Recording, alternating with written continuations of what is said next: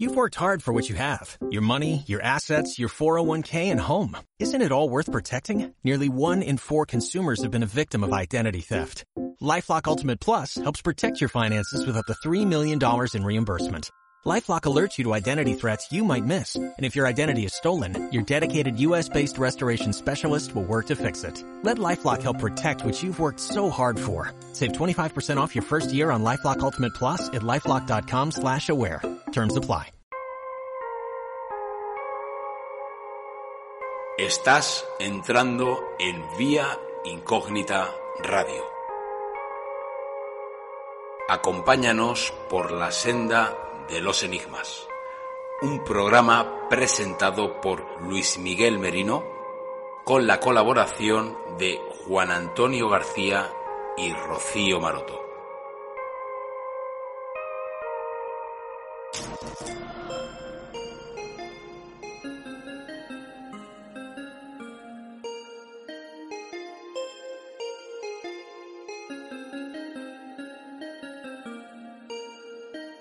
Experimentación.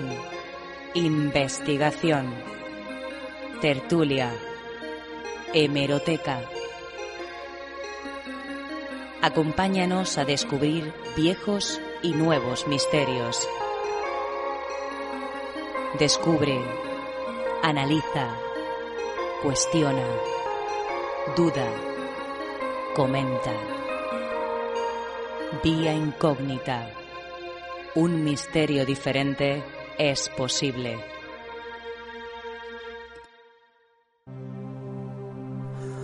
Hoy, en Vía Incógnita, tenemos una noche de brujas y hechiceros. Hablaremos sobre los rituales de magia negra. Estará con nosotros Pascu H presentando su nuevo libro, La ira celta. Y desde México tendremos un testimonio de una auténtica bruja, Jean Cobos. Todo esto y mucho más en Vía Incógnita. ¡Comenzamos!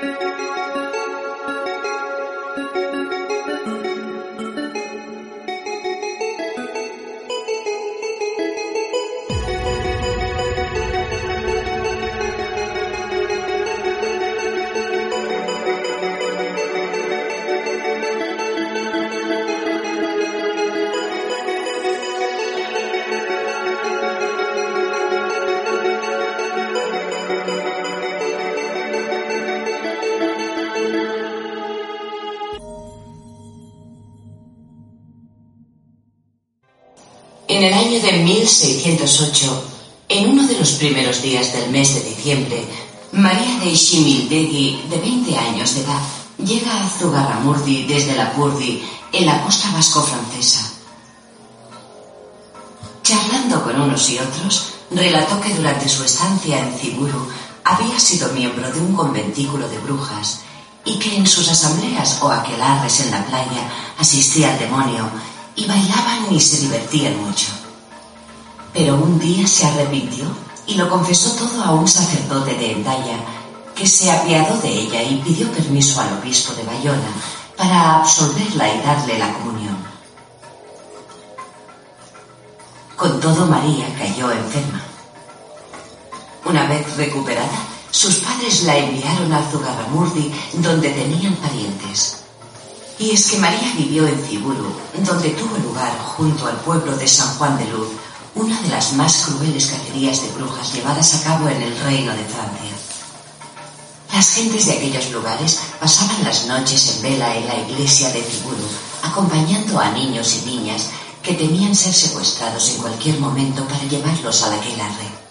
En los tiempos en que ejercía la brujería en Ciburu, María de Shimildegui se acercaba a Zugarramurdi para participar en los aquelarres que allí se celebraban, de modo que sabía muy bien quiénes eran allí las brujas. Coaccionada por rencor o simplemente por miedo, María de Shimildegui terminó por denunciar a María de Jureteguía, una muchacha del pueblo. Esta, asustada, confesó haber sido bruja desde pequeña y a su vez denunció a su tía María Chipía de haber sido su maestra e iniciadora en la brujería. La mecha de acusaciones, injurias y sospechas entre vecinos estaba prendida. A todo esto, María de Jureteguía, la muchacha acusada por María de Shimildegui, empezó a notar que al oscurecer un grupo de brujas merodeaba por su casa. Una noche ella y su marido, devastados por el miedo, pidieron a los vecinos que acudieran a su casa para hacerles compañía. Se instalaron en la amplia cocina donde ardía la lumbre en el hogar y tres velas encendidas. Los vecinos habían colocado a María entre ellos y así esperaron a ver lo que pasaba. Aquella noche, en forma de perros, gatos y cerdos, se presentaron el demonio y sus brujos para llevarse a María consigo.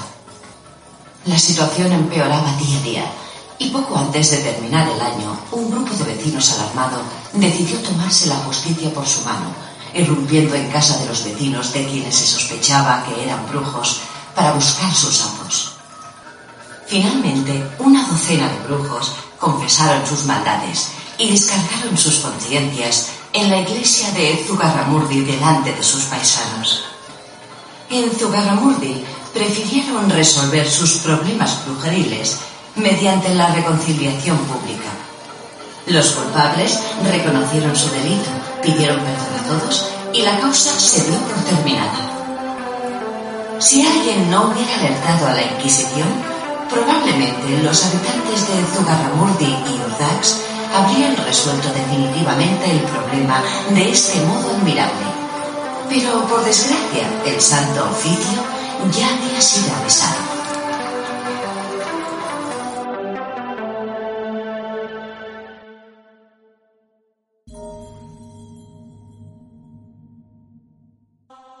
Buenas noches a todos los amigos del misterio, bienvenidos a Vía Incógnita Radio. Hoy tenemos una noche de brujas y hechiceros que además es el mismo sinónimo de la noche de San Juan que hace poco que la pasamos. Como no podía ser de otra manera, mis dos buenos amigos que están aquí con nosotros, tenemos en primer lugar a Juan Antonio García, él es investigador, es el fundador de Omega 4 Investiga y también es investigador de la Sociedad Nacional de Parapsicología Española. Buenas noches, Juan, ¿cómo estamos hoy?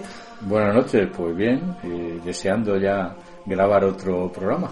Sí, porque la verdad es que este verano, pues oye, eh, hemos tenido un poquito más de pausa entre el tema del COVID y todo esto. Hoy vamos a hablar de un tema diferente, la brujería, ¿qué te parece? Bien, me parece un buen tema un buen tema, además que ya no lo habían pedido que lo teníamos que tocar y bueno, como, como en el anterior programa estuvimos en Galicia, eh, desde allí, oye, vamos a enlazar un poco ese misterio, ¿no? También. Sí, pero no son las mismas brujas las que vamos a hablar que las megas que hablan ahí en Galicia. No, no, todo se relaciona. Eso es. Y aquí a mi diestra tengo a, a Rocío Maroto, que ella es investigadora de Omega 4 y también investigadora de la Sociedad Nacional de Parapsicología Española. Buenas noches, Rocío. Buenas noches. Oye, una pregunta, ¿tú crees en la brujería? Sí. ¿No serás tú un poquito bruja? Un poquito. un poquito también. Mira, no lo puede ver ello, pero lo puede ver yo que llevo la estrella de la bruja. Bueno, en, primer lugar, como dato curioso, quiero decirle a todos los oyentes que, bueno, muchos sabrán, eh, muchos entienden de este tema dentro del mundo del misterio. Eh, lo que es la verdadera bruja, la verdadera bruja antigua, la, eh, está, realmente se la llama bruja porque está cristianizada, realmente. Eran unas mujeres inicialmente lo que hacían eran unos rituales que estaban iniciados en el rito pagano, realmente no tenía que ver nada con el diablo ni con nada que se le parezca. Sin embargo, el cristianismo sí que ha deformado un poco eh, pues esas creencias hasta hasta hasta día de hoy, ¿no? Lo que pasa que luego en lo que fue la época de la Inquisición, lamentablemente sí que hubo una persecución bastante grande, pues por tema de por, este tema, ¿no? Entonces, por ejemplo, eh, preguntarte Juan, eh, tú a día de hoy lo que es el concepto de brujería, ¿tú crees que todavía existe? Hombre, brujería en el tema que estamos hablando de la Edad Media, no. Eh, ten en cuenta de que aquello, digamos que es un boom que se creó contra una serie de mujeres que más que nada eran, pues eran curanderas, eran parteras, eh, se dedicaban a, a la naturaleza, a, digamos que sabiencias, sabiencias antiguas que tenían ellas de plantas y tal. Y claro, eh, eso chocaba mucho con, digamos, con con el con lo que era la iglesia católica, ¿no? Eso una iglesia machista y una iglesia donde había muchos intereses que, bueno, ya, ya conocemos. Rocío, ¿las brujas existen a día de hoy?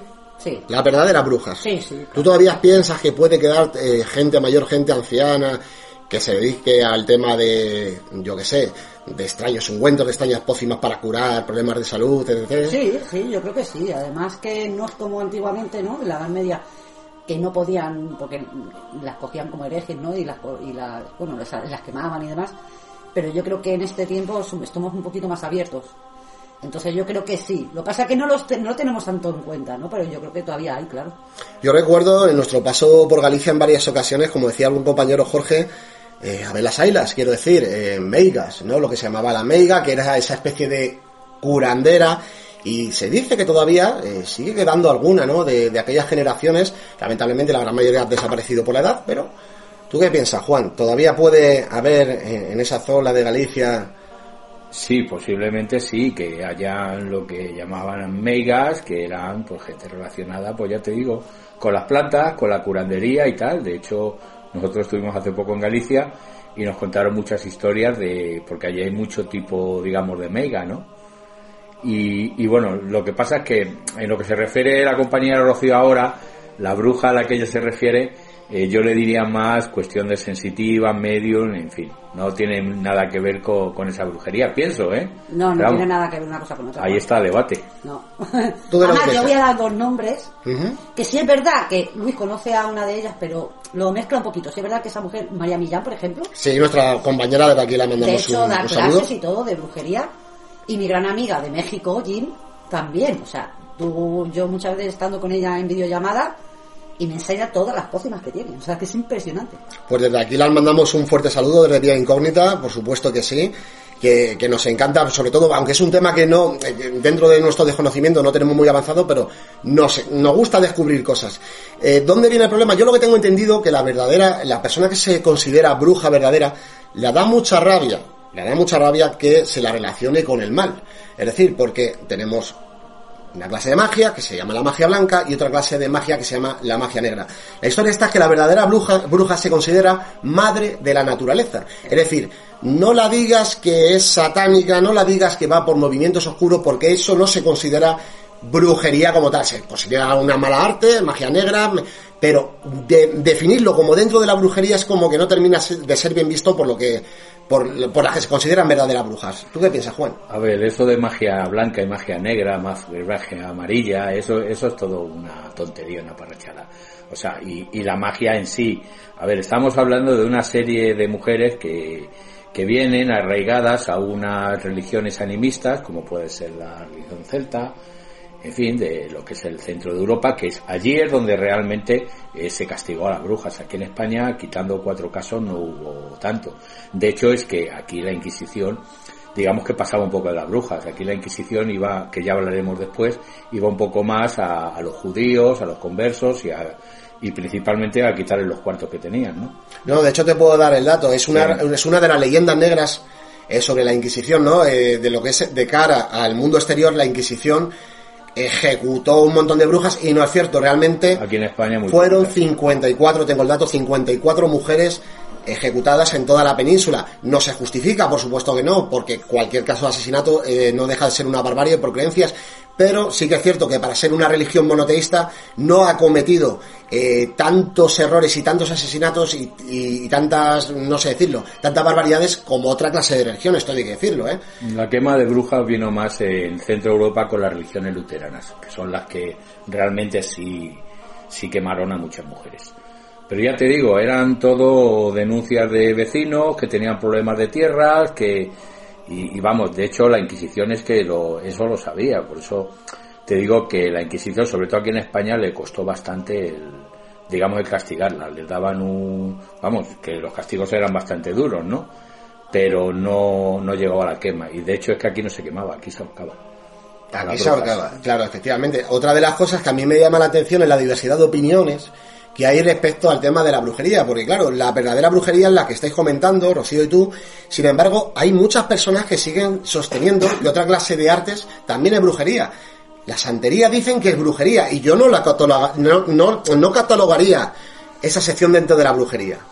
Yo no, yo es que lo, lo diferencio mucho. Ya te digo que ahora mismo brujas eh, pueden haber en, eh, en algún sitio del interior, a ver, brujas en el sentido de mujeres relacionadas con la naturaleza, que tengan conocimiento excesivo, o sea, excesivo no, que tengan un conocimiento muy profundo sobre, digamos, las plantas, la naturaleza, la, sanación, y esas cosas, claro que las hay.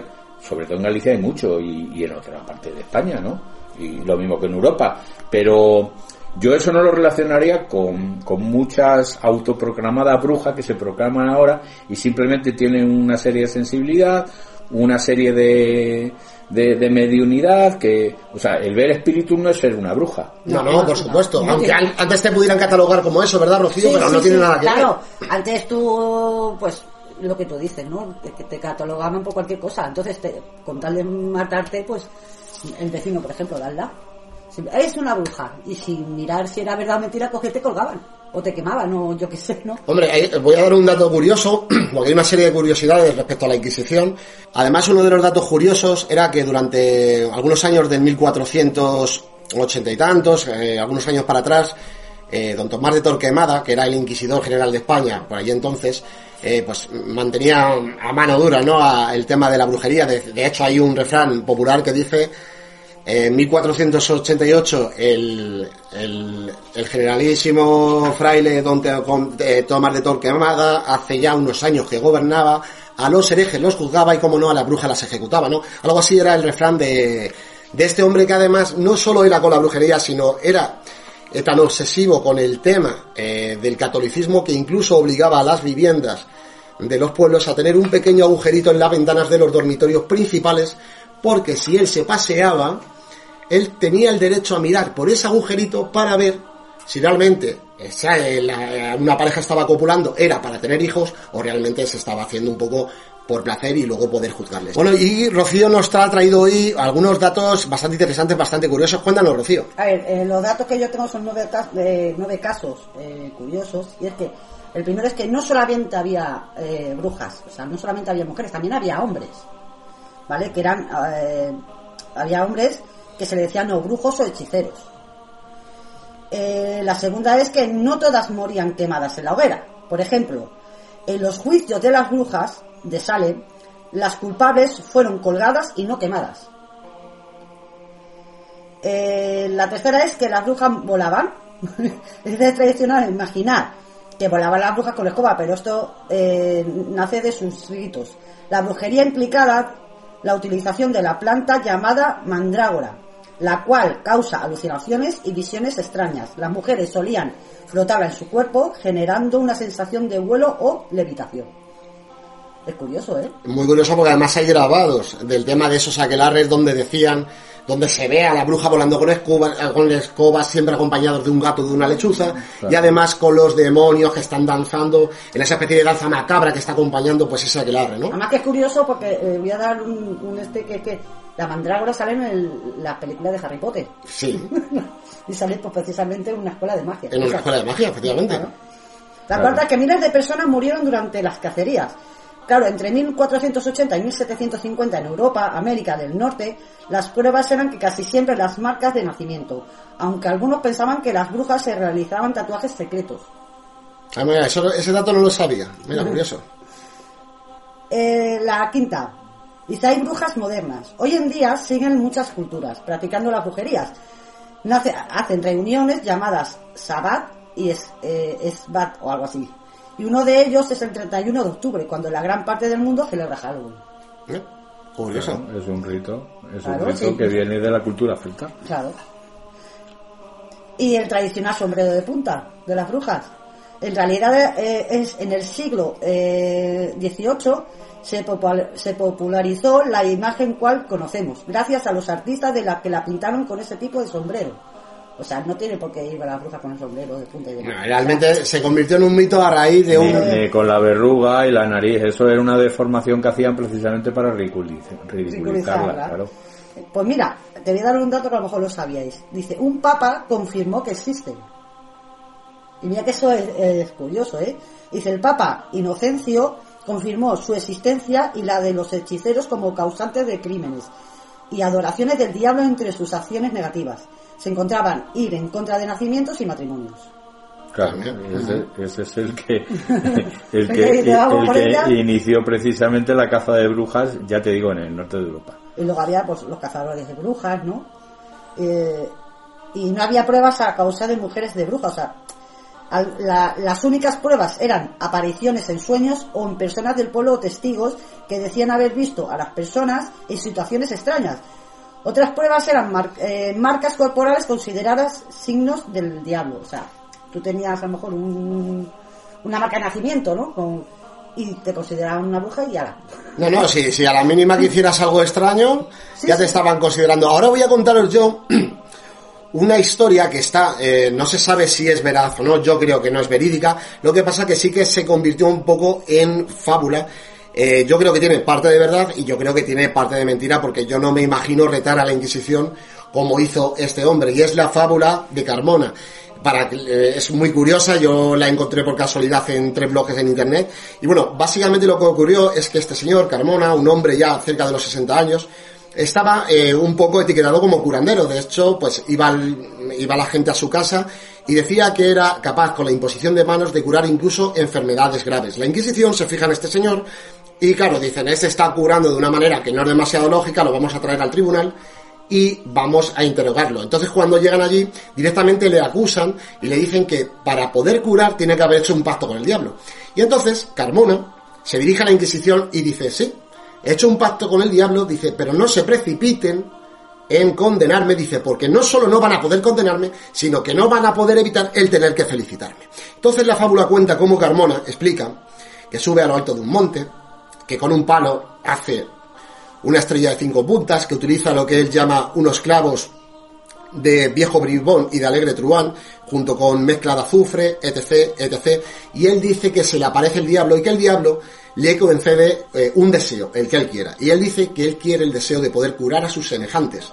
Y que el diablo, a cambio, le pide un sacrificio, que se tiene que cortar un dedo de una mano y un dedo del pie. Automáticamente el inquisidor que está allí enfrente de él le dice, tú estás mintiendo, porque los dedos de tus manos están completos y los de tus pies están completos. Entonces es cuando Carmona guiña el ojo al inquisidor y le dice, claro, es que me dio el poder de curar, ¿no? Entonces esa es un poco la fábula del señor Carmona, que se cuenta, yo creo que es mentira, yo creo que es, eh, la gran mayoría será folclore, pero desde luego contestarle así a la Inquisición y dejarla un poquito en ridículo tiene que ser. sí, claro. tiene que ser. Pero. Me lo he cortado, pero luego me curan. Ahí está. Ahora, sin embargo, Juan nos va a contar, eh, tanto Juan como yo, como muchas personas, hemos estado en Navarra, hemos estado en la frontera con Francia y hemos estado viendo un lugar que es mítico allí. Estamos hablando de Zugarramurdi. Zugarramurdi, sí. Se hizo muy famoso por la película Muy bien. Pero han habido otros casos en España. Cuéntanos los datos que tú tienes o que tú conoces de la veracidad de este caso. A ver, la veracidad total, o sea, lo que pasa es, como ya te he dicho, en Zugarramurdi lo que pasa es que, que entró, digamos, el rey de Francia en aquel momento, porque aquella zona pertenecía a Francia en aquella época, y fue, eh, digamos, Francia el que, el que hizo esa... Porque allí tampoco las quemaron, allí las ahorcaron. Y fue una serie de mujeres que estaba, además en el Museo de Interpretación que hay allí, lo explica muy bien. Hacían una serie de danzas antiguas en el que, como he dicho antes, pues bailaban, salían la noche, por ejemplo la noche del equinoccio, y salían y bailaban, danzaban alrededor de, en un valle en la naturaleza. Entonces vino allí, creo recordar que vino una persona que venía de, venía de Francia, una mujer, que empezó a, decir, a proclamarse que ella era adoradora del diablo y no sé qué, empezó a proclamarlo allí. Entonces empezaron a relacionar por lo que pasa en, estos sitios, ¿no? Empezó una vecina a acusar de la otra, la otra, y entonces a esta serie de mujeres que hacían esos rituales allí, las metieron por medio y entonces pues las condenaron y las hicieron una matanza allí. Claro, yo, ah, vamos a ver, yo no sé con qué percepción te quedaste, a mí lo que son las cuevas de, de Zugaramurdi a mí me encantó, porque la verdad es que es, sin embargo sí que tengo que decir de manera, eh, es mi opinión personal, y sin desmerecer el sitio, por supuesto, a mí lo que me pareció un poquito más pobre, eh, fue lo que es el museo de, de, la bruja, de la brujería de Navarra, me pareció un pelín más pobre, ¿no? Porque vamos a ver, los que sí que hemos visto alguna vez exposiciones de brujería y tal, hombre, pues para hacer Zugarramurdi, para ser Zugarramurdi, a mí se me quedó un poco con ganas de más lo que es ese, ese museo, no obstante ese es un lugar que yo recomiendo, que es, que es precioso. Y eh, tengo que decir que para este programa, ya hace bastante tiempo, un usuario eh, quiso hacer una consulta y me preguntaba sobre la veracidad de cierta película, ¿vale? Que, creo que todos las conocéis, y es el proyecto de la bruja de Blair.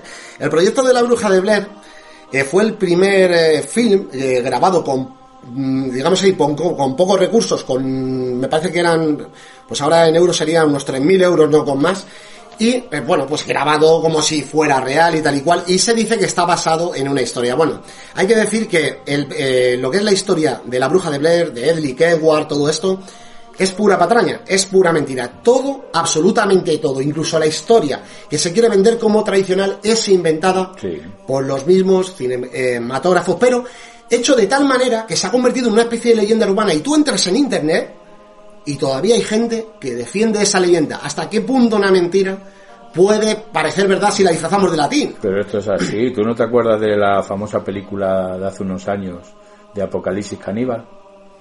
Ah, Holocausto Caníbal. Eso, Holocausto Caníbal. Mm. Pues era lo mismo, lo vendieron como una serie de reporteros que entraron allí en África y una... ¿En África o en el, o en el Amazonas? No me acuerdo. Y una tribu caníbal pues se los comió. Y en principio lo vendieron como que era un hecho real. Todo mentira. Y, y todavía habrá gente que crea que aquello se grabó realmente y que los muertos que habían allí realmente eran, eran reales. Yo te voy a decir, yo con el, con el proyecto de la bruja Blair, realmente a mí me la colaron, ¿eh? Porque yo recuerdo que en el estreno de la película es que llegaba la, la, la cola que daba la vuelta, que No, daba a la vuelta no. a los cines de Parla, ¿no? A mí no me la colaron. A, a mí sí me la colaron porque es que ya lo vendían como que habían sido una cinta, que habían encontrado. A mí la película me pareció original, aunque fuera de, pro- de poco presupuesto. Ahora fijaron la, los- la- cantidad de películas que se hacen de, De esa manera, de esta manera. movie esa, de, con la cámara y que- siguiendo y que, al... y que tenemos 200 películas que ya lógicamente la gente no se los cree. Pero sí que tenemos un caso que fue muy real. No hablamos de la bruja de Blair, sino hablamos de la bruja de los Bell. Y bueno, la primera referencia del embrujo de la bruja de Bell data del año 1886 por el historiador Albert Virgil Pastur en su historia de Tinis, en la que explicaba cómo la familia de John Bell, tras instalarse en una nueva granja, comenzaron a experimentar fenómenos típicos de poltergeist. La leche se derramaba, desaparecía azúcar de los tarros, y algo abofeteaba a los hijos y niños pequeños mientras una voz se reía del miedo y del sufrimiento de la familia. Los, los ataques fueron tan famosos que gente de, los, de otros estados viajaban kilómetros para presenciar alguna de estas manifestaciones. Todos los, todos los ataques se achacaban a una entidad espiritual que tenía voz y atributos de mujer.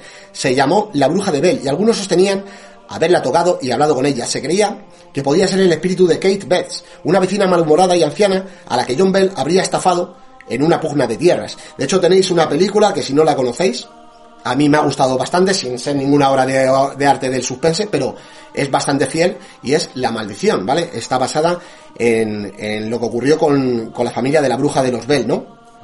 En la guía básica de Tinés del año 1933 se daban más detalles de, sus- de sus ataques a la familia, cómo le lanzaba platos a los Bell, eh, cómo las tomaban y cómo su hija Bessie era la que, la que peor eh, paraba, eh, quedaba parada en, en cuestión de ataques físicos, ¿no? Andrew Jackson quiso acercarse con sus hombres a la granja de los Bell para investigar lo que decían que pasaba, si tenía una base real o no, y eh, al, al parecer nada más entrar en el pueblo se les apareció bloqueando la caravana en la cual se movían, ¿no? O sea, realmente yo creo que tiene, eh, es una historia que tiene parte de verdad, de verdad, yo pienso que otro está exagerado, no podemos saber Yo- si al final fue un montaje de la familia. Yo he visto la película y, y la verdad es que exageración hay seguro. No, no, hombre, y, y mucho, y mucho más después de lo que nosotros venimos conociendo de todo, de toda esta historia, ¿no?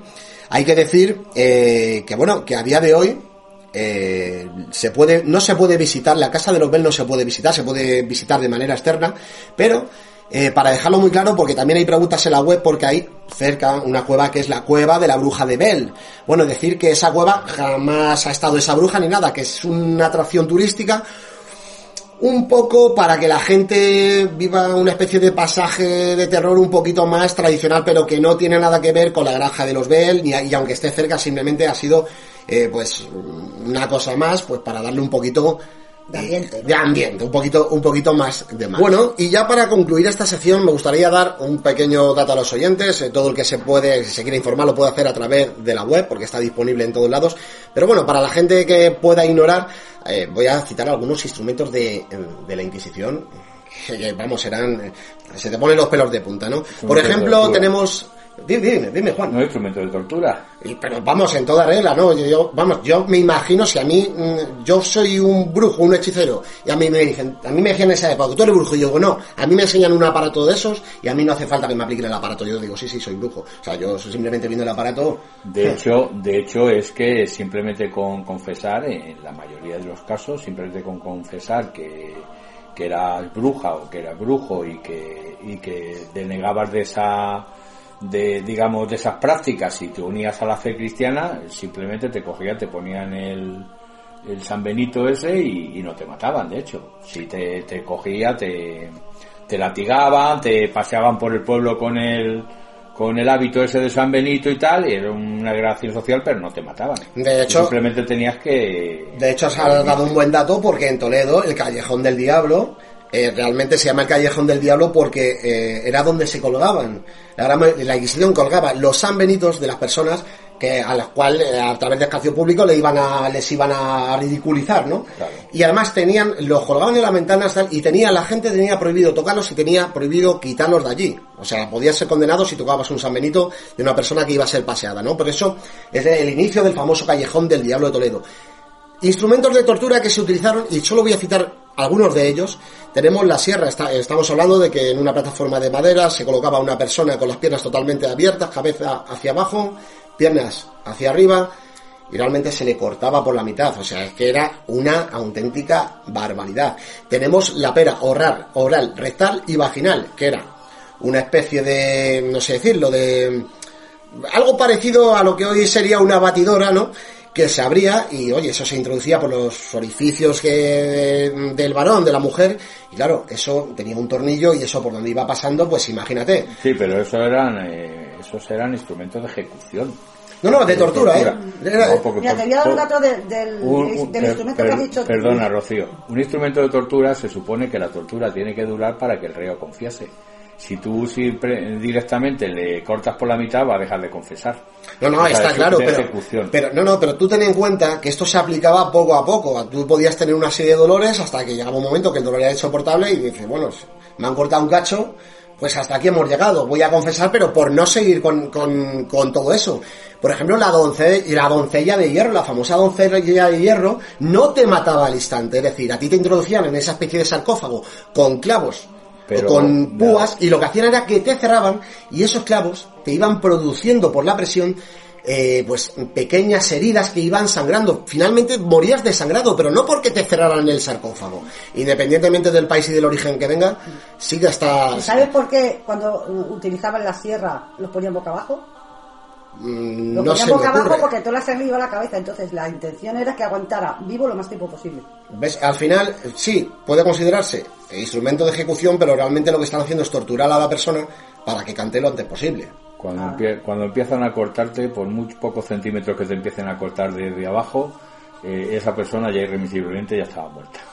Luego teníamos el potro, acordaros del potro, te tumbaban en una cama, te ataban con una serie de correas o de cuerdas que eran extensibles, iban dándole una rueda y lo que te hacían básicamente es que eh, terminaban por descolocar. Pero eso sí ya me parece más un instrumento de tortura en el sentido de que te van dando una vuelta y cada vez te van estirando más y vas sintiendo el dolor.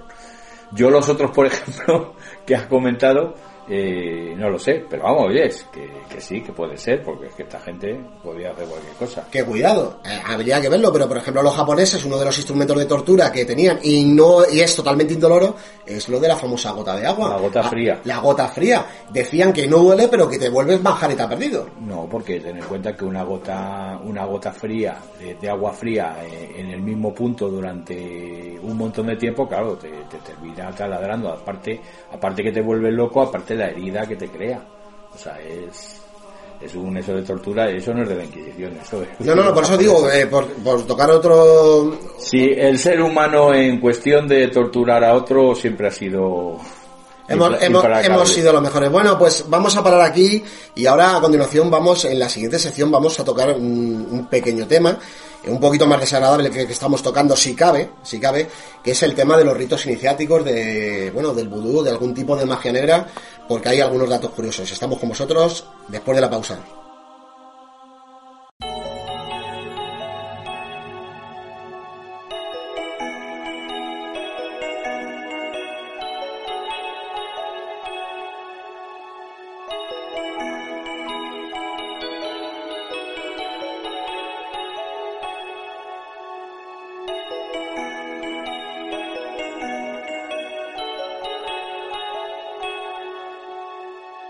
Escuchando Vía Incógnita.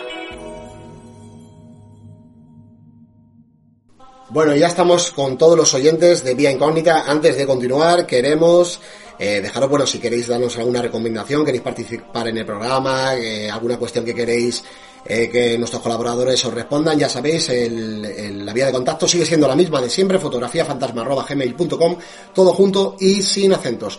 Y entramos en la sección que me, está- me estaba el compañero, en la pausa me estaba diciendo que como digo que lo que voy a tocar ahora es más desagradable que lo del tema de la Inquisición. Y es que claro, es que vamos a hablar de algo que dentro del ocultismo, vamos a llamarlo así, está peor visto. Sí, bueno, pero visto, pero, pero es, bajo mi punto de vista, menos real. No, menos real. Bueno, vamos a ver. Eh, hay que tener en cuenta, yo tengo compañeros de trabajo que son haitianos. Ya sabemos que, eh, bueno, ellos me lo han comentado, realmente son una pequeñísima parte de la población las que practica el vudú, pero realmente está muy mal visto. ¿Por qué? Porque allí no estamos hablando mm, de algo, de, de que, de una persona que hace algo un poco así del 3 al cuarto, no, estamos hablando de que allí hay violaciones, hay matanzas y por sacrificios humanos se hacen eh, auténticas barbaridades, lo que pasa que sí que es cierto que es una pequeña comunidad en todo lo que es el país de, eh, de Haití. Hombre, en Haití el, el vudú que estamos hablando es una religión. Lo que pasa es que, a ver, estos actos, eh, digamos que ahora ya, eh, pero hace muy poquitos años que los prohibieron, ¿eh? Antes sí estaba, estaban más... De hecho, es que la, la mayoría de la gente en Haití cree. Bien, Rocío, sobre temas de vudú, este tipo de magia negra, ¿tú crees que a una perso- a personas como nosotros que a lo mejor no creemos en ello nos puede afectar de alguna manera? Yo creo que depende. De, yo creo que es más eh, sugestión. Yo es que soy de los que sostiene un poco que estas cosas, a lo mejor me equivoco, ¿eh? yo lo digo desde mi ignorancia, solo afectan a las personas que realmente se lo creen. Exacto. ¿Tú qué piensas, Juan? Sí, yo pienso igual, o sea, te lo tienes que creer, de cuestión de santería, de, de estos ritos de magia negra, de, de ¿cómo, cómo se llaman los, los enlaces esos cuando tú Ah, sí, los, sí, los amarres. los amarres, todas esas cosas, yo creo que tienes que creerlo realmente, o sea, el mal de ojo, que todo está relacionado. Y todo eso yo personalmente creo que es más por la sugestión que por lo que pueda ser real. ¿Dónde está el problema? No a lo mejor en las personas que se lo creen, sino en las personas que a lo mejor lo practican de manera extrema. En Latinoamérica, en algunas zonas de Latinoamérica, lamentablemente a día de hoy se cometen auténticas barbaridades en plan de magia negra. Eh, me da igual que uno lo haga por vudú, que otro lo haga por otro tipo de ritos, incluso por rituales satánicos eh, donde se sacrifician. Ya no, ya no se sacrifican solo animales, sino eh, hace poco salió el caso de que habían detenido a una madre que en un ritual había desangrado a su bebé, ¿no? Entonces este tipo de cosas, eh, existe la creencia de que puede llamar a una serie de, de, de energías de lo oculto, no sé, yo realmente no me lo creo, yo no me lo creo. Pero, Juan, a ti en tu juventud mm, sí que tienes una anécdota que contarnos respecto a algo que le pasó a un amigo tuyo, a un compañero tuyo, con una pierna. Y yo lo que quiero es que lo cuentes aquí en vía incógnita para que luego al final me digas cuál es tu conclusión, si eso fue verdad, fue mentira, qué ocurrió allí. Bueno, allí, básicamente esa es mi primera experiencia con un hecho así eh, raro. Yo ahora te puedo decir que es todo sugestión y casualidad, según mi entender. Pero en aquel momento a mí, con, estoy hablando de 13 años una cosa así, me impactó bastante. A ver, en, nuestras manos cayó un libro que si no, si no recuerdo mal, se llamaba algo como El retorno de los brujos o algo así. El caso es que había una parte del libro que era un grimorio, un grimorio donde eh, te decían cómo fabricar una vela negra, cómo hacer un muñeco de vudú, o sea, eh, para que veas, digamos, el contexto, ¿no? Entonces nosotros, claro, en aquella época que salíamos al patio del colegio, nos saltábamos la valla para fumarnos un cigarrillo y, hacer cosas prohibidas, pues el hecho de leer un libro donde hablaban de magia negra, pues claro, era eh, el mal, ¿no? Y entonces pues eso es lo que hacíamos. leíamos la ESA, lo comentábamos. Entonces yo tenía un amigo que era un poquito más especial, que, que este lo llevó a, a más, ¿no? Este de hecho se fabricó una especie de muñeco de cera, tipo muñeco de vudú, se metió, como decía en el libro, eh, trozos de uña, unas pestañas. No, no faltaba de nada los ingredientes. Sí, bueno, hizo los ingredientes que le ponían en el libro, ¿no? Si hubiera tenido que hacer una vela negra, lo hubiera tenido más complicado. Pues si hubiera tenido que ir a una sepultura recién enterrada, excavar y sacar tierra de allí. Pero bueno, eh, el muñeco este era más fácil. Entonces él lo hizo, lo hizo de cera y no se le ocurrió otra cosa nada más que esconderlo en el fondo del horno de su madre. Nosotros nos cogimos, nos fuimos al cine, recuerdo que era el cine Salaberry. Eh, eh, antes, en el muñeco este, le había introducido un alfiler en, la pierna, en la rodilla. nosotros no sabíamos absolutamente nada. ahora, ahora os diré por qué nos enteramos. Entonces fuimos al cine Salaberry. Estábamos allí en mitad de la película y este empezó a pegar gritos como un energúmeno. Que le dolía la pierna, que le dolía la pierna, le dolía la pierna. Claro, eh, niños allí, pues los mismos acomodadores, pues claro, llamaron a la Cruz Roja, que estaba allí cerca, en General Ricardos, y, pues claro, se lo llevaron allí a ver qué es lo que le pasaba a este. Nosotros íbamos allí por de bulto detrás de él, ¿no? Eh, mi compañero, otro amigo y yo. Entonces, claro, eh, llamaron a la madre, de este chico, no tenía absolutamente nada, llamaron a la madre del chico y tal, y cuando vino, lo primero que le dijo la madre, que yo estaba allí de testigo, dice, ¿qué has hecho y qué has metido en el horno? Que he ido a encenderlo y aparecía allí una pasta. yo yo me imagino el show. el show Cuidado. No, el show, o sea, yo pienso simplemente que, porque claro, nosotros con 13 años y en un ese tipo de libro, como comprenderás, ahí no vas a estar el grimorio definitivo para hacer un ritual de magia negra. O sea, eh, simplemente la sugestión de él, de que había pinchado el muñeco, le había dolido la pierna, había ido y claro, y que la madre había puesto el horno para encender la, para hacer la cena, ¿no?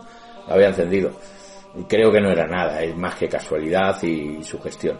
Pero bueno, de hecho a mí me, me, sugestionó lo suficiente como para empezar a, a, investigar esto, a leer todo lo que podía, decir, es que ha pasado algo raro, ¿no? pues sí, Rocío, tú... Ay, vamos a cortar. Es que, mira, sí, es que mira que lo he... cago en la... Pero es que tienes que quitarle la vida. Claro, tienes que quitarle todo. Quitado, mira... Rocío, una pregunta. Tú para no creer en la magia negra, si ahora mismo te invitaran a hacer alguna clase de ritual, da igual que sea vudú, santería, ¿tú aceptarías? Eh, verlo sí. Sin que te afectara, eh. Cuidado, estamos hablando de que mm, tienes que ser totalmente imparcial, tener la cabeza muy fría, porque me, yo considero que hay cosas que, pueden llegar a afectar, depende de la mentalidad que tengas, pero nosotros tenemos un caso, Rocío, nosotros eh, ya lo hemos comentado alguna vez en Vía Incógnita de manera superficial, pero acuérdate cómo estaba aquel joven al cual fuimos a visitar a un pueblo de Ciudad Real, Rocío. Acuérdate qué era lo que le pasaba a aquel joven. Cuéntalo para Vía Incógnita. Ese joven, pues la madre hacía muchos temas de vudú y... No, no era vudú, era santería. Sí, bueno, santería. Él dijo que, también... es que no, no es lo mismo. Sí, pero es que él dijo que también hacía vudú. Ah, bueno, y también nos dijo que había contactado con unos ovnis y que fuéramos a entrevistarlos. por eso, es que está, eh, sinceramente ese hombre pues no estaba bien. Pues ya se le, se le veía ya que estaba el tema metido de drogas y demás, ¿no? Entonces mm, yo no le daría mucha veracidad, la verdad, lo que dijo él, ni después incluso de estar en su casa, porque las cosas que decía, pues como dice mi compañero Juan, eso de los ovnis y demás, como que no, no. No, lo único que era real era el tema de santería, pues porque tenía ahí fotos y tenía fotos de la madre con una serie, o sea, haciendo una serie de rituales de santería. Sí, que decía que había un hombre que venía a su casa expresamente a hacer em, este tipo de, que yo me rituales. Me acuerdo de que nos contaba así, porque este hombre se es capaz de beberse una botella de ron de dos tragos, que yo decía, vete tú a saber si lo que lleva en la botella de ron o es, es Quiero decir, yo no me lo creo. Yo, por ejemplo, sí iría y lo vería Bueno, yo como investigadora, yo soy curiosa. Y si lo vería, al igual que siempre he dicho que me encantaría ir a un exorcismo. La gente dice, ah, estás loca. No, me gustaría verlo. Claro, Saber ¿sabes? si realmente es verdad. Yo no me lo creo, pero bueno. Realmente, realmente el poder acudir, yo por lo que tengo entendido, el poder acudir, acudir a un, a un ritual de magia negra, de una misa negra, un, algo que tenga que ver con el satanismo, realmente es muy complicado porque son sociedades eh, que están un poco a espaldas de la sociedad, o sea, a espaldas de, de- no puede acceder cualquiera, ¿no? De hecho, tienes que demostrar eh, un- una serie de cualidades, etc, etc, para luego posteriormente todo lo que vais a hacer lo vas a hacer a escondidas detrás de un árbol en, un bosque, ¿no? De hecho, a mí me gustaría que eh, Juan recordara, ya lo comenta también en Vía Incógnita, pero puesto que estamos hablando de la magia negra, tú llegaste a estar, Juan, dentro de una secta durante Sí, Cuéntalo, cuéntalo, porque aunque los eh, oyentes de Vía Incógnita no, no van a poder evitar que se les dibuje una sonrisa, eh, realmente es, es serio en el aspecto de que había personas que se lo estaban creyendo. ¿Qué pasó, Juan? No, pues eso es dentro de mi época de, de meterme en todos los sitios. Eh, no se nos ocurrió a un amigo de a mí nada más que meternos en una secta de estas de, de adoradores del diablo, ¿no? Que habían allí. Entonces, bueno, pues estuvimos un tiempo, muy poco tiempo, la verdad, hasta que fuimos a la primera misa negra. Eh, la primera misa negra, que me acuerdo que se hacía allí en, era por, por ahí lo que llamábamos las clarisas, lo que es por la zona del metro de Porto, por ahí. Habían uno, una serie de comercios que estaban construyendo entonces y nos metimos en un sótano de allí, de un local que estaba medio construir.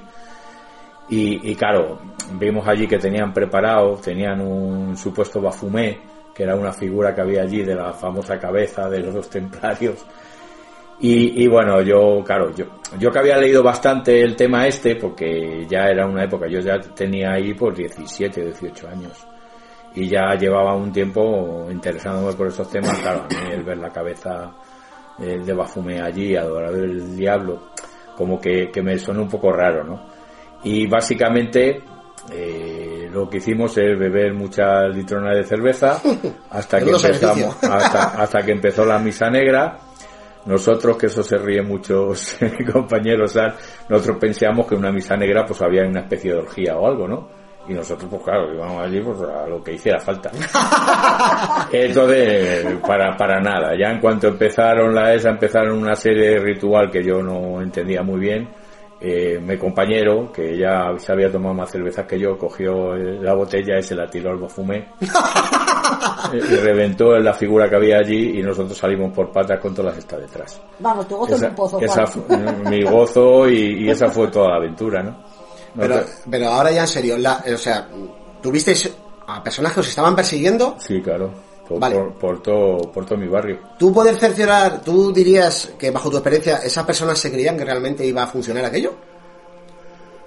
Yo supongo que ellos sí se lo creían. Yo ya te aseguro que no iba a funcionar, o sea, no iba a venir ningún diablo allí, pero bueno, pero que ellos, pienso que sí, que si estaban allí es que se lo pensaban. Ahora, mm, también sé que habían muchos como yo que iban más por la botella y por la supuesta orgía que por, que por el diablo, ¿no? Bueno, sí, sí que hay que decir que, bueno, esto es una, una anécdota que nos cuenta Juan. Eh, por ejemplo, el gran Lorenzo Fernández en el canal Discovery. Eh, ahora mismo ya no se emite, creo, el programa que tenía, que era muy interesante, ¿no? Que viajaba por todos sitios del mundo hablando de temas de misterio. Fue invitado, fue invitado a una, recuerdo que, en un programa que fue invitado de manera exclusiva, creo que, no, no, no recuerdo si era en Rumanía, no recuerdo ahora mismo en qué zona, fue invitado a una misa negra, ¿no? Y de hecho, eh, lo que es la emisión de, la misa negra, que no pudo grabar nada más que a los cuatro que iban con las sotanas eh, durante unos minutos y, después se les dio la orden de que dejaran de grabar. Es decir, y él mismo declaraba que mm, eh, las personas con las que estaba tratando tenían un carácter un tanto especial, que no podías andar jugando con aquellas cosas, que tenías que medir las palabras y que en el momento que te dicen que dejar de grabar te das media vuelta y te vas. ¿Por qué? Porque incluso tu integridad física puede estar en peligro, ¿no? Entonces yo sí que creo que eso sí que puede llegar a ser peligroso, ¿no? Eh, depende, porque claro, es que sectas, sectas hay en todos lados y en todos países, y algunas están catalogadas como peligrosas. Hay que tener mucho cuidado con quién te juntas, con quién te metes, porque aunque luego ocurra algo, no ocurra algo, si resulta que al final haces algo mal y vas a salir mal parado, oye, pues yo pienso que mejor Hay que es... tener más cuidado con las personas que con realmente lo que... A ver, es que sectas, como tú dices, hay muchas. La misma Iglesia Católica es una secta. Bueno, pero... Una cosa es una secta mali- maligna y o sea, perjudicial y otras, eh, mucho tipo de sectas que es reunir a gente alrededor de un, de un líder, ¿no? Pero bueno, que en cuestión de esto de misas negras y de adoradores del demonio, no, yo pienso que no es la cosa tan peligrosa como eso, ni sacrifican niños ni nada de eso. Habrá algún zumbado que lo haya hecho, ¿entiendes? Pero bueno, yo, yo me remito, porque yo escucho muchos programas y, hay una persona que Manuel Carballal que, investigó bastante el tema este de las sectas satánicas y, bueno, y, no es, no es para tanto, o sea, es una religión más. Que por cierto, hablando de temas de vudú, que yo creo que pertenece al vudú, eh, ¿Podrías comentarnos muy rápidamente el caso de que tuvo Miguel Ángel Blanco, y creo que Manuel Carballal en cierto lugar respecto a... Sí, creo que fue en Haití, pero eso está en un reportaje de, creo, de televisión española, que, que fueron un viaje allí para grabar y, había, tenía lo que es el clásico muñeco este que danzaba. Que es como sí, que se eleva, que... triángulo, que lo mm. tienen ahí como un despojo y de repente se eleva y empieza a girar. Y yo recuerdo que, que, lo comentaron, no sé si lo escuché a Miguel Blanco en uno de sus programas o a, Manuel Carballal en una de entrevistas, y que ellos realmente iban a, a, ver si le veían el truco, ¿no?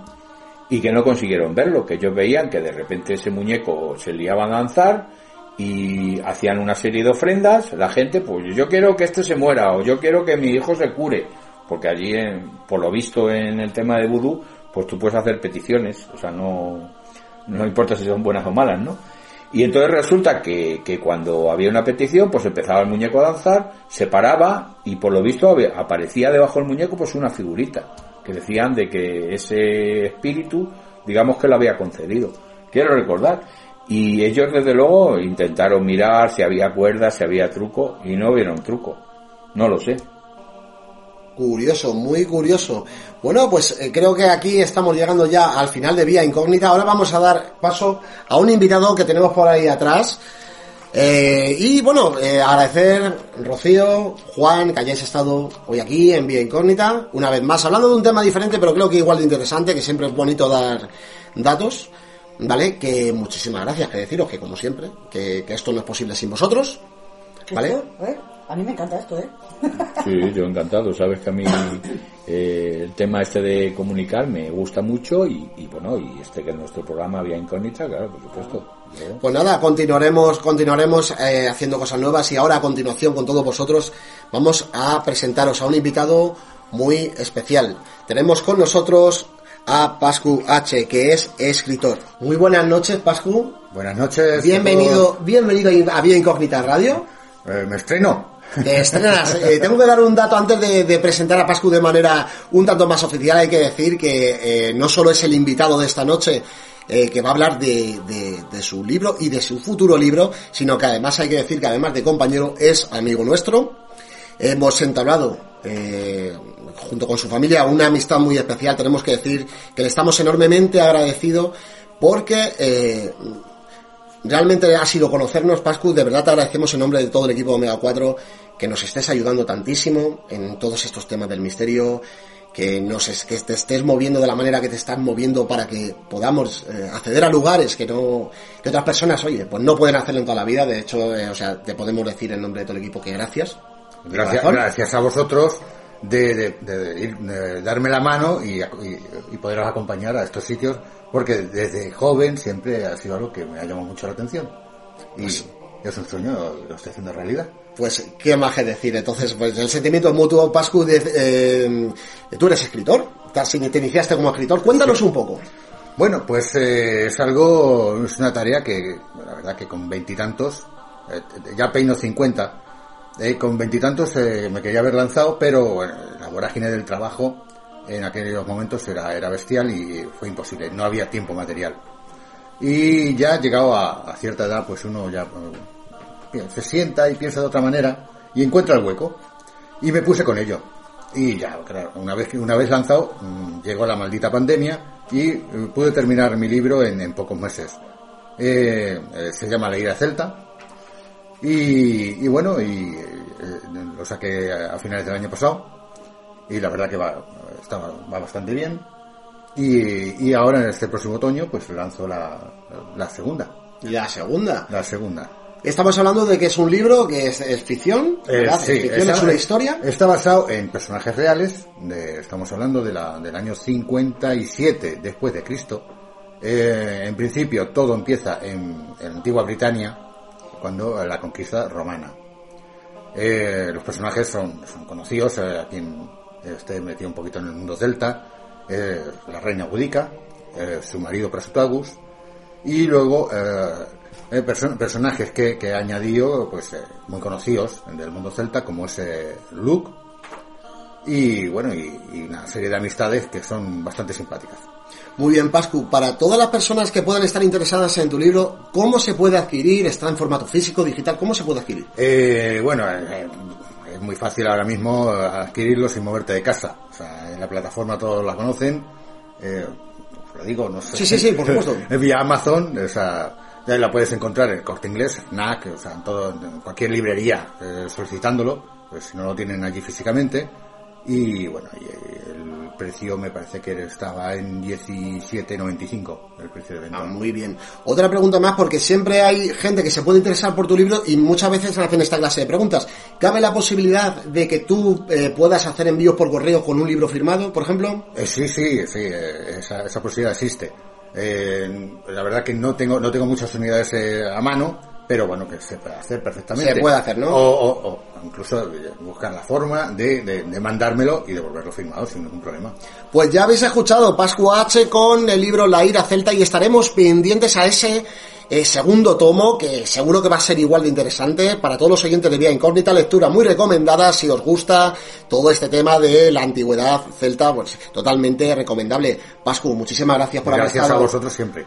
Aquí en Vía Incógnita, compañera. Oye, y hoy estás hablando de esto, pero mañana estoy seguro que volverás a estar en Vía Incógnita hablando de otro tema, ¿eh? Eh, seguro que sí. Seguro que sí, no te vas a cortar, ¿verdad? Vas No, a venir no, con no. nosotros, por supuesto, pues aquí te tendremos de invitado. Muchas gracias, Pascu. Mil gracias a vosotros.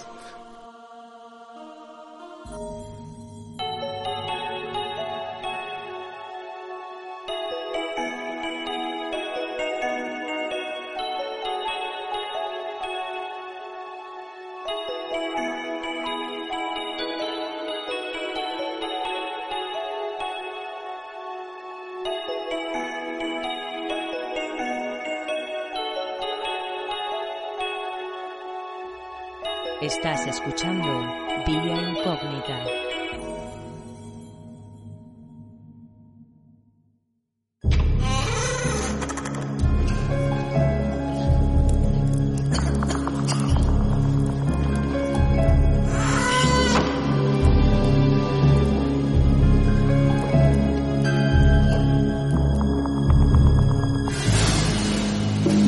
Estás entrando en la sección Curiosidades.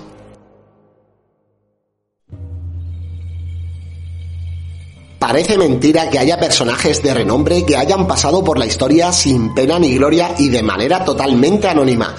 El italiano Stefano Di Piccolo fue un desconocido escritor y traductor que conocía más de cinco idiomas y tres lenguas muertas, entre las que destacaban el latín, el griego antiguo y el fenicio. La mismísima diócesis de Roma contó con este personaje en múltiples ocasiones para traducir antiguos papiros, manuscritos y libros de los archivos secretos del Vaticano. Se decía que este hombre era tan portentoso y avanzado en lenguas antiguas que era capaz de traducir un tomo de más de 500 páginas en tan solo una semana. El monasterio de Piedra en Zaragoza nos desvela sus secretos. Hace 800 años que en la antigua fortaleza de defensa contra los musulmanes, conocido como Castillo de Piedra, Castrum Petrae, cerca de Nuevalos, en Zaragoza, se instalaron 13 monjes para fundar un monasterio.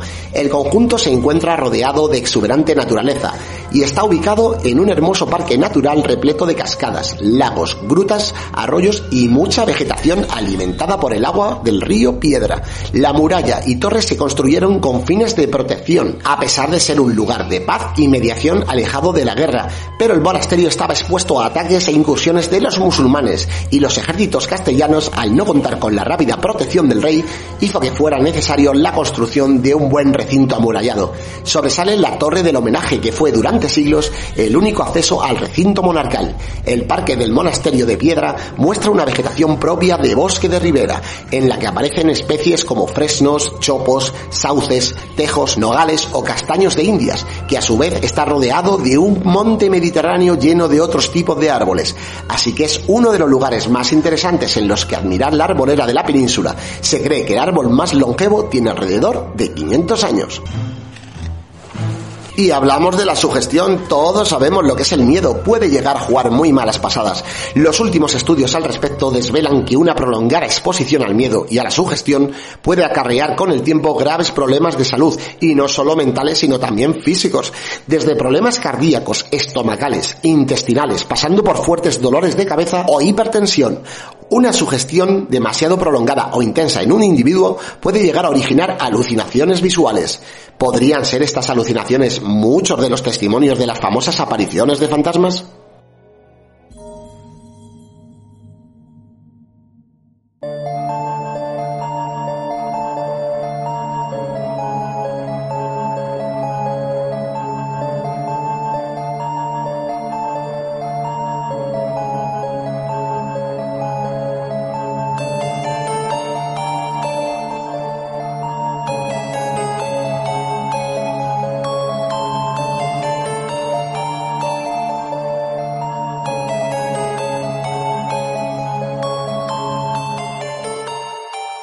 Estás escuchando Vía Incógnita.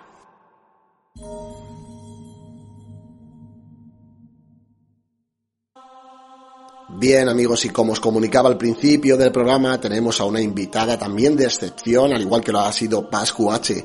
Ella es Jean Cobos en emisión desde México, una auténtica bruja que va a contarnos a todos nosotros sus experiencias y sus testimonios.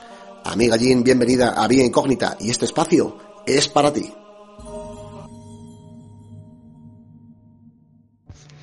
Bueno, mi nombre completo no lo voy a decir, por obvias razones, pero todo el mundo me conoce como Jean CH o Jean Cobos. Eh, tengo 48 años y desde los 7 años comencé a ver cosas que no eran de este plano terrenal, pero que yo no sabía que no eran de este plano terrenal porque los veía muy reales. Y me ponía a jugar con ellos, a platicar, mil cosas. En ese momento cuando yo comencé a verlos yo estaba, era huérfana de madre, mi mamá tenía poquito tiempo que había, había fallecido. Entonces yo siento que al estar pidiendo que mi madre y que Diosito me llevaran con ella, a lo mejor esa fue una de las causas por las cuales yo las comencé a ver. Eh, yo vengo de familia de brujas por parte de mi madre. Mi abuela era bruja y pues ella me enseñó algunos rituales como para cortar cuando llueve muy fuerte, que, que diluvia, cortar la lluvia, y otro tipo de ritualillos. Con el tiempo, este, más bien cuando yo entré en la adolescencia, fue cuando esto me empezó a llamar la atención, pero también estaba en mi punto del relajo, de los novios, las fiestas, los amigos, el reventón y todo eso. Entonces, algo me pasó que bloqueé completamente eh, todo, o sea, lo que veía, lo que escuchaba, todo lo bloqueé. Pero ya como a una edad de 25 años más o menos, eh, comenzó esto, resurgió nuevamente. Y ahí fue donde yo me empecé a hacer preguntas, ¿por qué a mí? ¿Por qué veo esto? Eh, cuando era niña y los veía no me producían miedo de antemano lo digo, no tenía miedo, no tenía terror, porque no se me aparecían cosas feas. A final de cuentas siempre veía niños y mujeres. Eh, pero ya cuando despertó nuevamente esto después de ese lapso que estuvo dormido, esos años que estuvo dormido, este sentimiento, esta sensación, todo esto que uno ve y cuando volvió a despertar fue cuando ya me dio miedo, porque entonces ya no los vi como los veía como niña. Algunos sí, otros eran sombras blancas, otros eran sombras obscuras, otros se manifestaban como cuando estuvieron en vida, pero también comencé a ver cosas feas, eh, demonios, por así decirlo. Y fue cuando me empezó a dar mucho miedo. Y fue cuando empecé a buscar el camino para que me enseñasen, para que me enseñaran a, a, a, manejarlos, a saber cómo hacerlos a un lado, no estarlos escuchando todo el tiempo, porque de un lado, haz de cuenta que yo hice mis oídos como que en dos partes, por así decirlo. De uno escuchaba los murmullos, de repente frases, este, mal hechas o palabras que no eran completamente correctas y mucho murmullo y del otro lado escuchaba lo que la gente real, lo que la gente viva me decía. Entonces comencé mi camino en la búsqueda, el saber qué es lo que me pasaba, por qué los veía, cuál era el propósito para todo esto. Y en mi camino conocí muchísima gente farsante, charlatana, que me sacó dinero por enseñarme, otros que me dieron lecturas este gratis. Y en ese camino también entendí que me gustaba la, la brujería, que me gustaban los rituales, que me gustaban las plantas, los aceites, eh, que me gustaba ayudar a la gente con, con, con el hecho de decretar o con el hecho de decir algo yo con mi boca y, y manifestarlo y decir hecho está, hecho, hecho es, hecho está y se cumplirá, ¿ok? Entonces ahí fue donde comencé a, a platicar con chamanes, con otras brujas, con diferentes tipos de brujas, este, y me fueron enseñando. Y después, pues en las redes sociales conoces gente, te das cuenta que es real, platicas con ellos, les dices que necesitas guía, ellos te, te ven y dicen, sí, sí tienes el don y te empiezan a guiar, te empiezan a enseñar, te empiezan a enseñar el poder de las plantas, cada planta qué característica tiene tanto en la cocina que, que las utilizamos, eh, como en el nivel esotérico.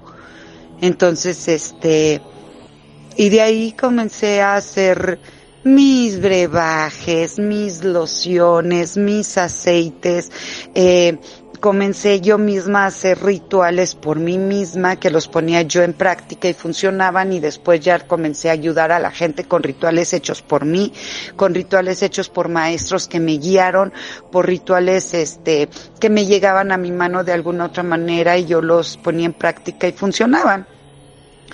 Y en mi camino en la brujería eh, pasé por muchos, por chamanes, por bruja, por, por, por diferentes tipos de bruja.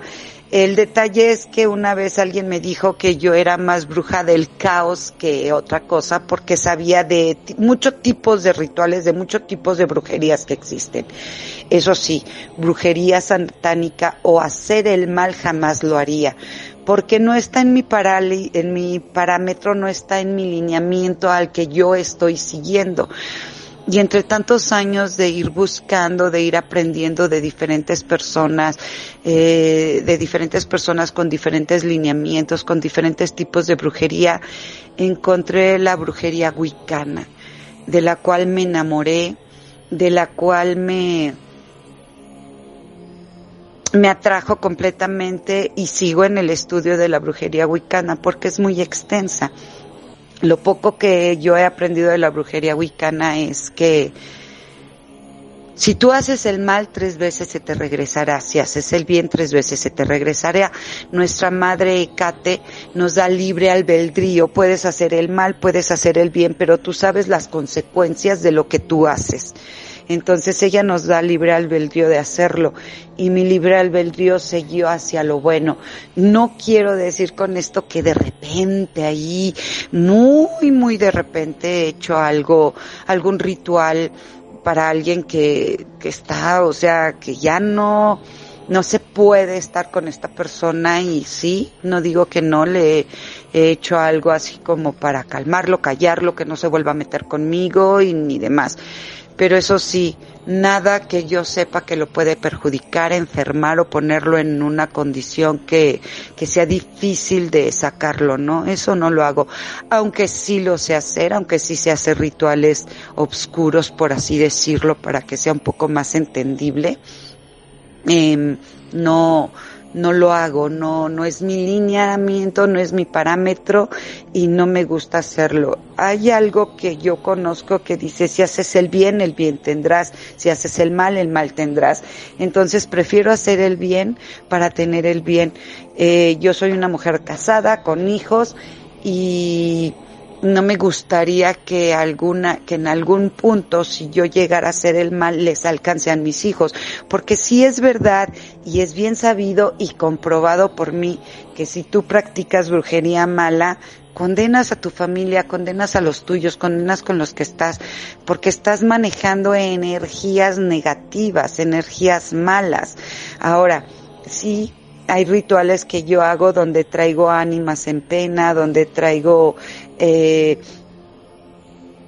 seres para que me ayuden, pero siempre les dejo un altar para ellos con su vela, con algo de alimento, con algo que yo sé que les puede gustar, en agradecimiento por ayudarme, porque yo puedo decir que el 80% de la magia se utilizan espíritus, eh, se utilizan seres que no están con nosotros para que nos ayuden a guiar esa magia, esa magia y llevarla donde la tenemos que llevar, donde nosotros no podemos ir.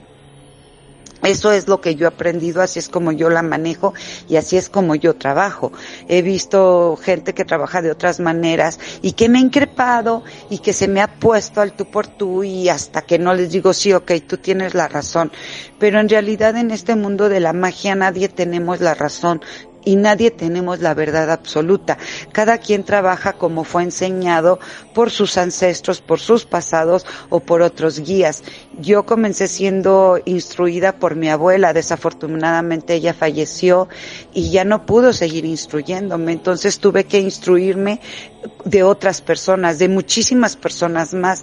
También he estudiado este hasta donde mi cerebro me alcanza a dar pues de monología, diferentes tipos de brujería, estudiando los espíritus, por qué no se van, por qué se quedan, por qué se trascienden, por qué hay espíritus buenos, por qué hay espíritus malos. Eh, he intentado empaparme lo más que puedo de todo este mundo de la magia, de lo paranormal, de lo normal y no tan normal y de lo que a mí me atrae. ¿Por qué? Porque me gusta saber y aunque yo sepa, pregunto para ver si su verdad se parece a mi verdad, por así decirlo, y este, y ya podemos tener una plática basados en lo que esa persona me dice o en lo que, y en lo que yo sé. Normalmente no me gusta tener pláticas con gente que no sabe mucho porque son necios y porque su verdad es la única verdad que existe he conocido en el camino, en, mi, en, mi, en mis años que tengo en todo esto, eh, cerca de 40 años viéndolos y escuchándolos con un pequeño lapso que se bloquearon. He aprendido de ellos mucho, he aprendido de otras personas que me enseñan a verlo y, y trato de seguir aprendiendo más. En cuestión a, verlos y demás, no todos los mediums, no todos los espiritistas, no todos los sensitivos vemos lo mismo. Cada quien ve de, de manera diferente. Por ejemplo, yo, cuando era más niña, sí los veía como eran en vida, pero tal vez se me manifestaban así porque no les tenía miedo y porque era una niña inocente, pero ahora ya de adulta es muy difícil para mí poderlos ver como eran en vida. Normalmente siempre son sombras, ya sean, repito, sombras blancas o sombras oscuras. Y me hablan. Cuando era niña era más fácil escucharlos y entenderlos. Ahora de adulta me cuesta un poco más. Y yo cuando me traslado al mundo de ellos para poder traer a alguien que quiere comunicarse con, con, que un vivo quiere comunicarse con sus muertos, a donde yo voy es todo gris, no hay colores, como lo vemos en nuestro mundo real, en este mundo de vivos. Mm, todo para mí, yo lo veo todo gris, muy lento, muy, muy lento y todo gris. Y es frío, muy, muy, muy frío, no es tan, no es cálido. Y pues en mi, en, en mi experiencia en todo esto, para mí, en lo particular, a mí me gusta más practicar la, el, la, la magia hacer rituales con velas, hacer rituales con mis hierbas, hacer mis lociones, hacer mis aceites. Para mí eso me llena más. Procuro no tanto meterme a, a invocarlos eh, para porque alguien quiere platicar con algún muerto y procuro no tanto invocarlos, no traerlos tanto y no meterme mucho en lo que es medium sensitiva soy porque lo siento y los veo, pero procuro no hacerlo tanto. ¿Por qué? Porque mi formación ha sido más hacia lo esotérico, hacia lo oculto, que hacia este plano, este otro plano, ¿no? De hablar con ellos, estar con ellos, guiarlos, abrirles camino, ponerles luz y demás. No soy tanto de eso. En ocasiones los llego a ver, los llego a escuchar, me pasan mensaje, busco a la persona y se la doy. Pero no, mi lineamiento no va tanto por ahí mi lineamiento a mí me gusta más la brujería en toda la extensión de la palabra, pero la brujería buena, la que no daña, la que no utiliza cosas de panteón, que no tenga yo que enterrar a un panteón o hacer algo malo para enfermar a alguien o dañarlo o hasta hacer que se muera, porque también con la brujería podemos matar a alguien. Eso nunca lo haría, este, nunca lo haré bueno, mejor voy a decir, nunca hay que decir nunca porque en algún momento va a llegar algo que lo, que me haga hacerlo, pero no es algo que haga diario. Yo prefiero más ayudar, preparar velas, preparar inciensos, ayudar a alguien y decirle con estas velas, la prendes a tales horas, haces esta petición, haces esta, eh, oración y te concentras firme y lo haces de todo corazón y funciona, y funciona muy bien. Esa es mi experiencia en cuestión a los espíritus que veo, los demonios que veo y a lo que me apasiona que es el esoterismo, lo oculto, la brujería, pero la brujería buena. Y mi lineamiento es más, más inclinado hacia lo wicano y estoy estudiando lo wicano y estoy aprendiendo de lo wicano. Esa es mi, ese es mi testimonio.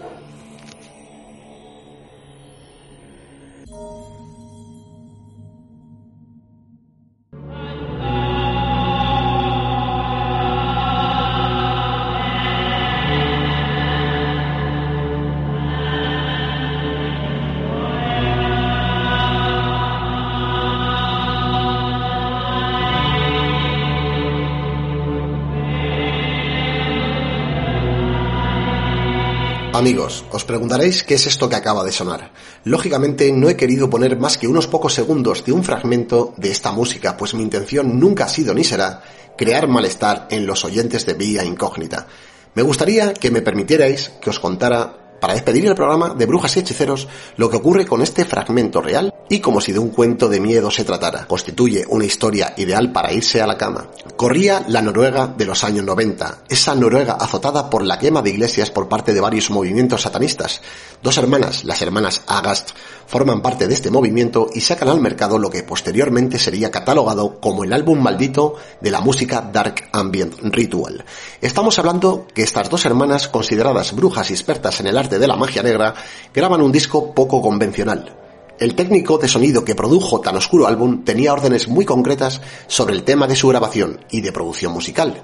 Está grabado en esos oscuros y fríos bosques noruegos, llenos de magia y misterio según cuentan. Se trasladan las hermanas junto con el técnico de sonido a través de angostos caminos que llevan a las ruinas de un viejo monasterio abandonado. Una vez en el interior de la cúpula principal comenzaría una grabación que haría vivir a este técnico una de las peores experiencias de su vida. Las hermanas le pidieron algo muy concreto. Los micrófonos debían estar un tanto alejados de ellas y siempre abiertos para poder captar en todo momento el sonido ambiente. Se inicia la grabación. Las hermanas Agas, junto a algunos teclados y sintetizadores, comienza su macabro recital que mezcla antiguos ritos paganos con oraciones de tipo anticristiano. El mismo técnico de sonido declaraba que entre esos cánticos rituales y al poco de comenzar dicha grabación, una serie de inclusiones de origen desconocido hacen presencia en los audios que él mismo está grabando y controlando en todo momento. Susurros y voces lejanas junto con el sonido de una puerta que se abre sin que haya nadie más en ese viejo monasterio. Casi como si de un portal se tratara, el ambiente en su interior comienza a cambiar y el miedo invade al profesional de sonido. Él lo tenía muy claro.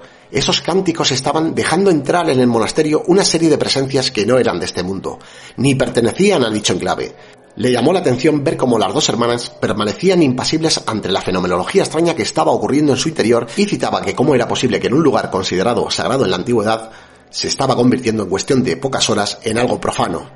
El álbum sale al mercado y muchas son las personas que declaran que durante la escucha del disco en el interior de sus propias viviendas empiezan a ocurrir eventos extraños, como si ese álbum hiciera de portal hacia lo desconocido, dejando pasar entidades que no son del todo amigables, Voy a ser sincero con todos vosotros, yo tengo este disco de las hermanas Sagas y lo he puesto en varias ocasiones en mi propia casa. Nunca ha ocurrido absolutamente nada, la verdad sea dicha. Del mismo modo, jamás encontré voces extrañas en el álbum y el sonido de la puerta que se abre no podemos descartar que sea un efecto para darle más terror a una de sus canciones. No obstante, el disco sigue teniendo esa leyenda negra que lo acompañará siempre, descargable de manera gratuita desde la web para el que quiera pegarle una escucha. Yo, sin embargo, tengo la obligación de advertiros que personalmente no es un disco aconsejable para gente miedosa o fácilmente sugestionable. Sus oscuros pasajes y sus melodías depresivas, junto con esos cantos rituales que acompañados del potente eco de la cúpula del monasterio, hacen crear sensaciones desagradables y de desasosiego en el oyente. No es una música para relajarse ni para infundir descanso. Hay personas que incluso han llegado a tener con este álbum ataques de pánico y de ansiedad y posiblemente esta sea la despedida más desagradable para Vía Incógnita hasta el momento, sin querer asustar ni sugestionar a nadie, ojo. Como indicaba al principio y sencillamente con la intención de dar curiosos y anónimos datos a los oyentes, quería para vuestro conocimiento el poder hacer algo diferente. Para mí es más folclore y mito que otra cosa. Hay personas que les gusta pasar miedo. Un viejo amigo me decía ya hace algunos años que para él pasarlo mal es pasarlo muy bien. Ahí queda un poco el criterio de cada uno. ¿Os atrevéis a escuchar este álbum maldito? Mi deseo no es otro que nada os quite el sueño. Adiós amigos, nos vemos muy pronto y que el misterio os acompañe.